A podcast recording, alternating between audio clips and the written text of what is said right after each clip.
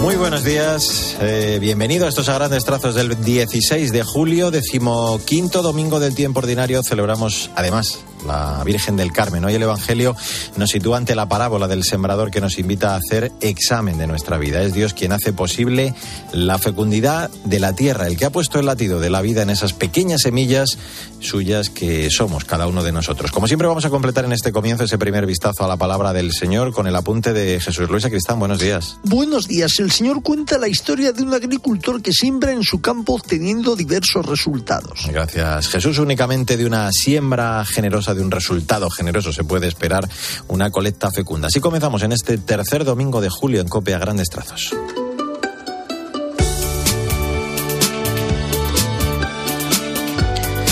Los primeros minutos los dedicamos al magisterio del Papa, aunque durante este mes de julio sin sus catequesis de los miércoles. Esta semana lo que vamos a recordar es el ángelus del domingo pasado. Al final de esa oración, Francisco anunciaba el consistorio para la creación de 21 nuevos cardenales, el noveno de su pontificado, para el próximo 30 de septiembre. Adesso vorrei annunciare che 30 settembre próximo terrò un consistorio per la nomina di nuovi cardinali. La loro provenienza esprime l'università della Chiesa, che continua a annunciare l'amore misericordioso di Dio a tutti gli uomini della terra. Su procedencia de esos cardenales expresa la universalidad de la Iglesia, decía el Papa. La inclusión de todos ellos en la diócesis de Roma manifiesta también el vínculo inseparable entre la sede de Pedro y las iglesias particulares extendidas por todo el mundo. Bueno, pues entre esos 21 nuevos purpurados están el prefecto del Dicasterio para la Doctrina de la Fe, Monseñor Víctor Manuel Fernández, y dos españoles, el nuevo arzobispo de Madrid, Monseñor José Cobocano, y el rector mayor de los salesianos, Ángel Fernández Artime.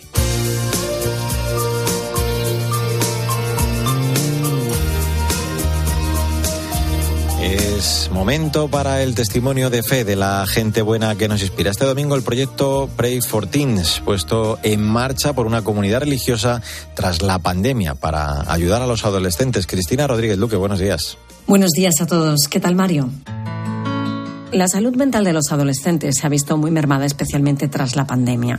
Polonia aumentó las tasas de suicidio y una comunidad religiosa decidió actuar crearon la plataforma en línea Pray for Teens, que ofrece a la gente la oportunidad de acompañar a adolescentes con dificultades. La hermana Agnes Bruga relata cómo se vieron motivadas a ello. Nos aseguramos de que siempre haya alguien que rece por ellos, que crea en ellos, que les apoye, aunque permanezca en el anonimato, pero solo la conciencia de que hay alguien que se preocupa, que simplemente se preocupa por mí, creo que es una gran fuerza. Por eso me comprometí con el proyecto y rezo. Desde su lanzamiento hace seis meses, el programa cuenta ya con un sitio web en cinco idiomas. En Polonia, casi mil personas se han inscrito para rezar. En mayo, el Papa Francisco dedicó más de dos horas a los fundadores de Pray for Teens y les recordó la importancia de su labor.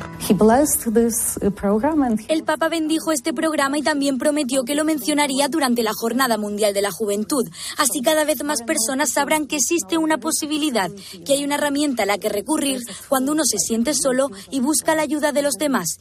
Si ayuda aunque sea a una sola persona, habrá merecido la pena. Pray for Teens es una iniciativa de adopción espiritual de adolescentes que afrontan el dolor de la soledad y el vacío.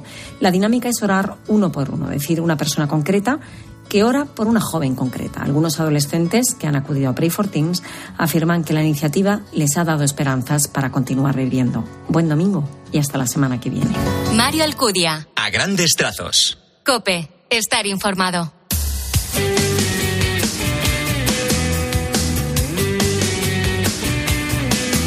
En a grandes trazos, en este 16 de julio, la actualidad de la Iglesia en España. Este domingo, solemnidad de la Virgen del Carmen, la Iglesia celebra el Día de las Gentes del Mar. Este año con el lema Dan mucho, merecen más. Sandra Madrid, buenos días. Buenos días, Mario. El obispo promotor del apostolado del mar, Monseñor Luis Quinteiro, resalta la exigencia del trabajo en el mar, en muchos casos peligroso, como muestran lamentablemente los accidentes que se producen todos los años, especialmente en la pesca. Ante esta situación, Monseñor Quinteiro reclama que la gente del mar merece mucho más atención, seguridad física y laboral, una acogida humana cuando llegan a puerto, un contacto lo más fluido posible con sus familias, suficientes vacaciones y salarios acordes a sus circunstancias de vida y trabajo. El Estela Maris es la organización internacional de la Iglesia Católica fundada en Glasgow en 1920 y presente en España desde 1927. Su objetivo es brindar a la gente del mar a través de sus centros Estela Maris la asistencia humana espiritual que puedan necesitar para su bienestar durante su estancia en el puerto, así como apoyo a sus familias. No tiene vergüenza o miedo para venir a la oficina de Estela Maris. Cuenta sus problemas a ellos. Ellos se arreglan los problemas tuyos. Son gente perfectamente bueno. Son gente con paz. Si ayuda tú y si tú pones las pilas bien. Ellos quieren ayudarte, por favor. Y si tú negro, blanco, azul, verde, por favor, venga hasta la Maris y cuenta sus problemas marineros. Además, en su mensaje, Monseñor Quintero resalta la importancia de que en los puertos haya un servicio de asistencia a las tripulaciones que se tengan en cuenta sus necesidades humanas, así como la de los pescadores, y que se le vele por su dignidad.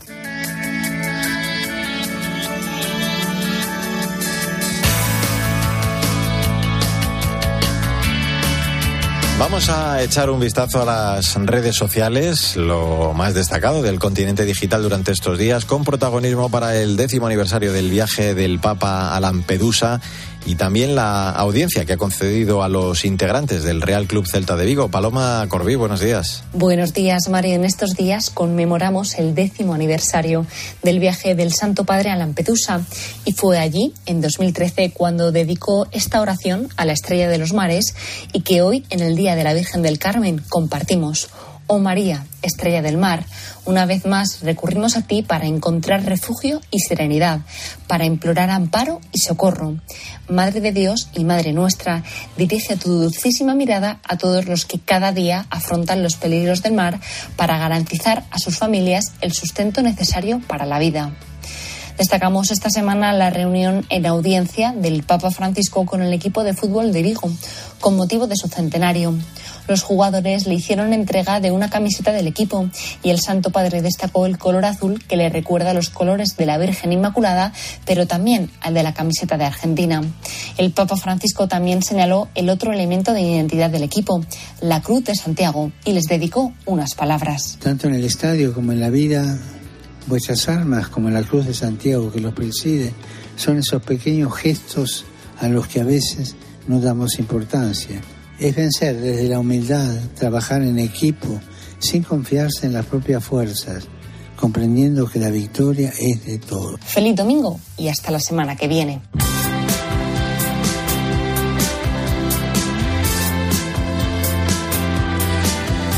A grandes trazos, la literatura, como siempre con la selección de la directora de proyectos de Literocio, Maika Rivera, que este domingo nos recomienda Teatro Completo de T.S. Eliot, una creación injustamente olvidada. Representa la continuación de la imaginación poética y el compromiso moral de un poeta imprescindible que se volvió hombre de teatro en una época de transformaciones fascinantes en las artes escénicas, en un periodo fronterizo de transición hacia la posmodernidad. Buenos días, Maika.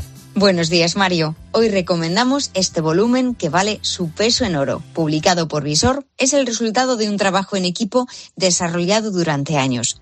Los editores Didac Llorens Cubedo y Teresa Gibert encabezan el supergrupo de profesionales que lo han hecho posible, entre los que no podía faltar la sobresaliente eliotiana Biorica Patea. Se completa la nómina con los nombres de Antonio Ballesteros, Natalia Carvajosa, María Ángel Solans y Fabio Bericat, para avalar la nueva traducción, introducciones y notas. Entendemos el magno proyecto como la necesaria reivindicación de los méritos dramáticos de Eliot injustamente olvidados. Se nos hace saber que al final de su carrera, deseoso de dar una mayor repercusión social a su poesía, la trasladó a los escenarios sin perder la visión crítica y trascendente, por terrenos como la recreación histórica, la evocación del teatro clásico, la comedia de salón y la farsa. Por tanto, lo ideal es adentrarse en esta voluminosa obra sin dejar de festejar al Eliot renovador de la lírica del siglo XX con la tierra baldía por bandera, porque la vinculación de ambas facetas del genio estadounidense es algo intuitivo.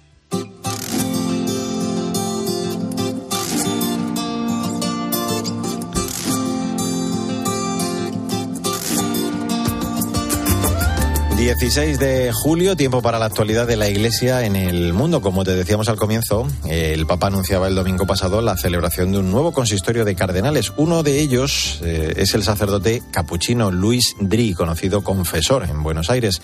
De él nos habla ya Esteban Pítaro. Buenos días. Muy buenos días, Mario. Entre los nuevos cardenales designados por el Santo Padre, uno muy anciano capuchino dedicado a la confesión, el Padre Luis Pascual Dri. 96 años del campo argentino. Seguramente escucharon más en la continuidad informativa de COPE, pero el otro día Mario escuchaba a este cardenal que no va a poder viajar a Roma por su estado de salud que contaba que duerme en la enfermería de los capuchinos en Pompeya, Buenos Aires.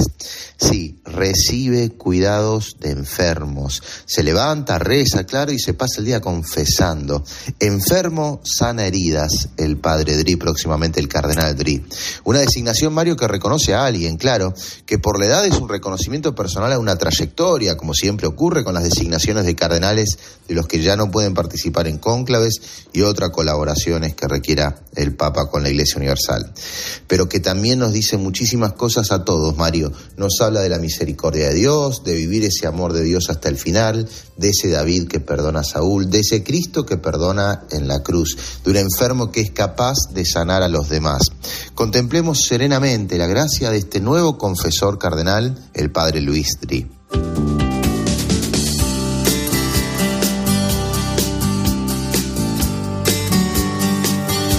Salió el sembrador a sembrar el 16 de julio, decimoquinto domingo del tiempo ordinario. En un tuit te ofrecemos el breve comentario, la aplicación de este evangelio para esta semana que ya comenzamos con Jesús Luis Acristán. De nuevo, buenos días. Saludos de nuevo. Dios deposita sus dones en los mares de nuestra vida para que demos mucho fruto y merezcamos más su recompensa.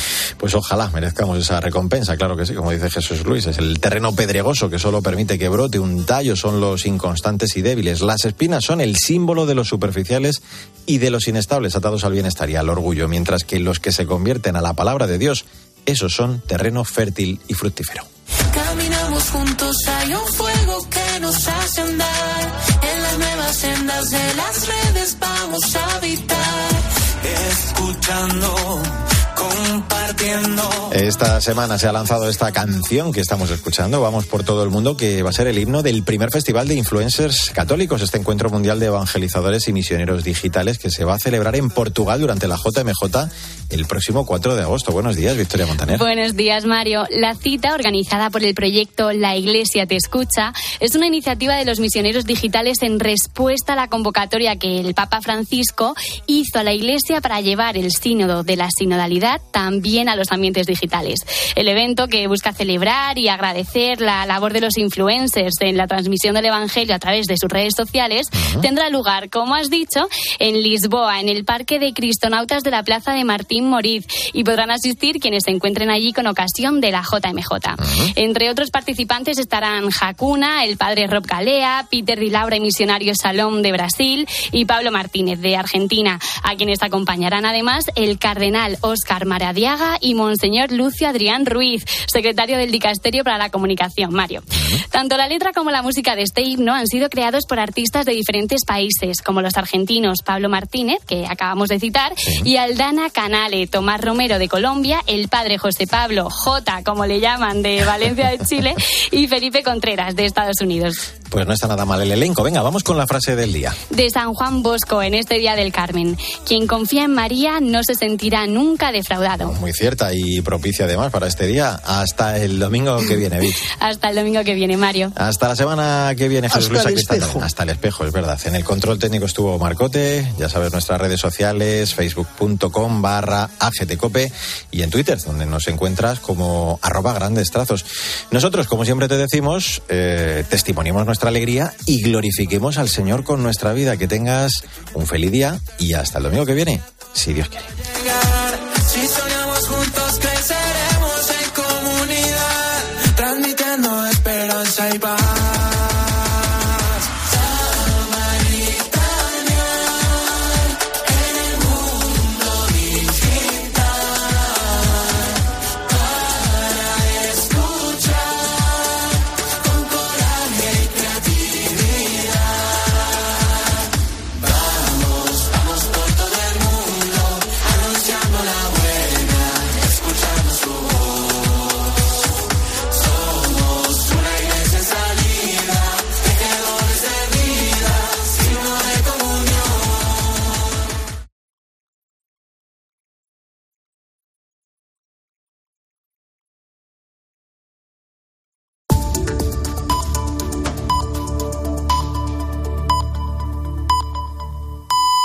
Pues son las